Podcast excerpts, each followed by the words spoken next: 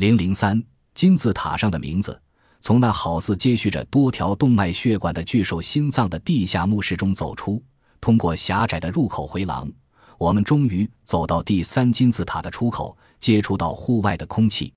下一个目标为第二金字塔，我们绕过它的西侧，长大约为七百零八英尺，右转至北面，到达离南北轴心以东不过四十英尺的地方，发现了几个主要的出入口。其中一个直接开在平面地基石前三十英尺之处，另外一个则开在北面五十英尺之处。如果从上面一个入口进入金字塔，立刻面临的是一条二十五度五十五分的下坡道。我们选择从平面的入口进入，同样也先经过一段下坡道，进入更深的地下后，道路才逐渐转平，直通其地下的房间。但到达通道的尽头后，紧接着的是一条陡峭的上坡道，没走多远，我们再度遭遇到一条水平朝南的通道，与从北面上方的入口下来的道路相通。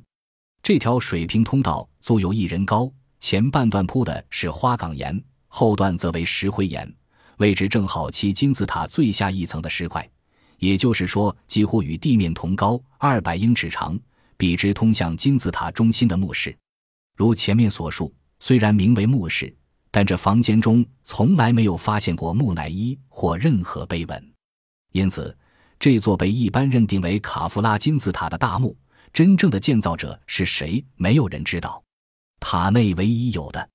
是刻在墙上的后世的探险家们的名字，如知名的杂耍大师吉奥维尼·贝索尼，曾于1818年强行闯入金字塔，在墓室南面墙壁上。以黑漆大大的签上自己的名字。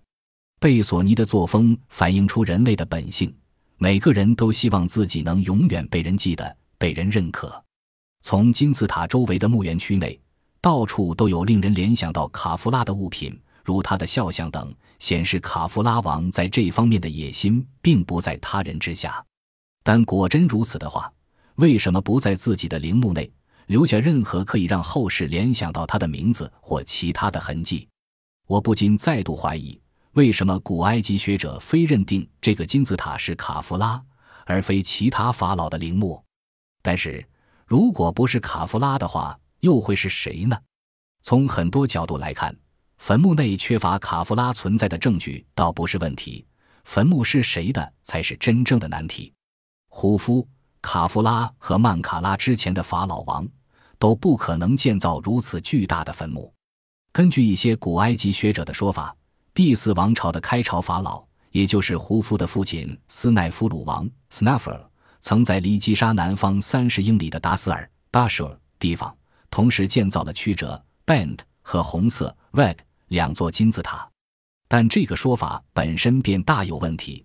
假设金字塔真的是法老陵墓的话，为什么一个法老会需要两个坟墓来埋葬自己？还有一些古埃及学者认为梅登米等地方的金字塔崩溃 （collapse） 也是他造的。不过，也有一些学者坚持那是第三王朝最后一个国王胡尼 （Huni） 建造的。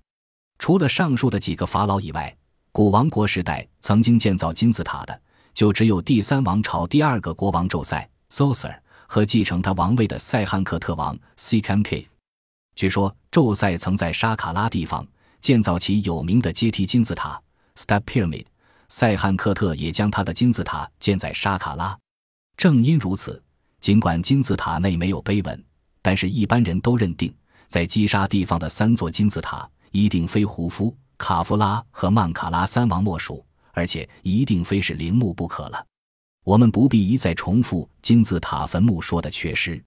不仅击杀的三座主要金字塔，另外三座小金字塔，以及上面提到的所有第四王朝金字塔，均非陵墓。所有的金字塔中，没有一个被发现里面有法老的遗体或任何王室葬体的痕迹。在梅登的崩溃金字塔中，甚至连石棺都没有。塞汉克特在沙卡拉的金字塔中虽然有石棺，埃及考古厅。Egyptian Antiquities Organization 一九五四年发现的，不过从被放入金字塔后便没有人打开过。几千年来的盗墓者也从来没有找到过的塞汉科特金字塔内的石棺材。当埃及官方打开时，却发现里面空无一物。这种事应该如何解释？为什么法老们要在基沙、梅登、沙卡拉、达斯尔等地方堆积起两千五百万吨的石块？唯一的目的只是要储存一副空棺材。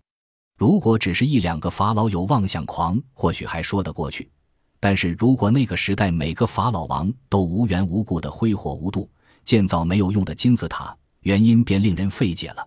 上曼卡拉王金字塔的房间与通路，下卡夫拉金字塔的房间与通路。